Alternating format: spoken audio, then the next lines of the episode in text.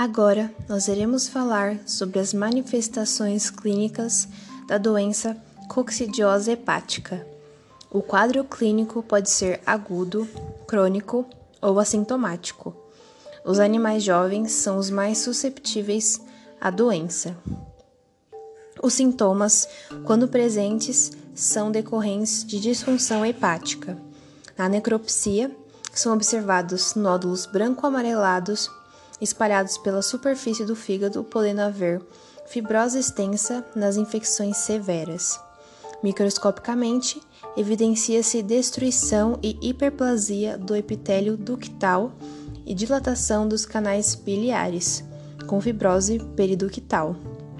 Os parasitas estão dentro das células epiteliais dos canais e no exudato cremoso na luz dos canais biliares.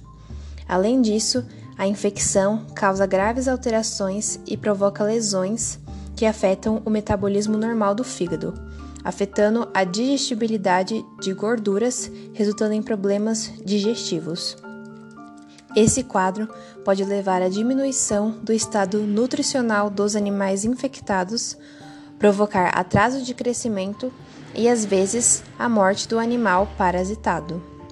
Os coelhos infectados diminuem significativamente o consumo de ração voluntária e tem sido proposto que isso ocorre devido à liberação do fator de necrose tumoral alfa e à redução da digestibilidade dos nutrientes, em especial a de gordura.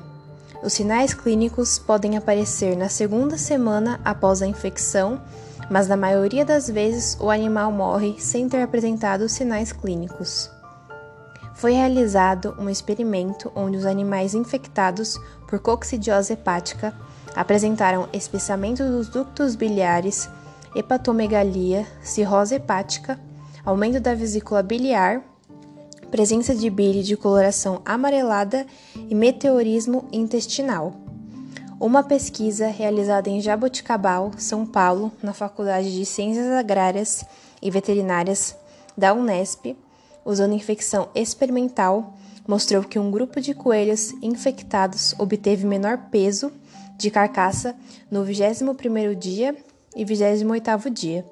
Neste mesmo período, os grupos infectados tiveram aumento do peso do fígado, principalmente no 28º dia. O diagnóstico é feito através dos sinais clínicos do animal, que são diarreia acentuada, principalmente em filhotes. A profilaxia, atualmente não existe nenhuma vacina comercializada para a prevenção da coccidiose hepática. Portanto, a principal base para o controle dessa doença e para a otimização da produção de coelhos é obter uma higiene preventiva com máxima eficiência. Tratamento: Embora de baixa eficácia, o tratamento consiste na administração oral, na água ou ração de sulfonamidas de ação entérica, na dosagem de 100 mg por quilo a cada 12 horas durante duas semanas. Boas práticas de manejo e higiene, assim como a eliminação de animais doentes, associada ao exame de fezes de animais em quarentenas, também favorecem o controle da doença. Obrigada pela atenção.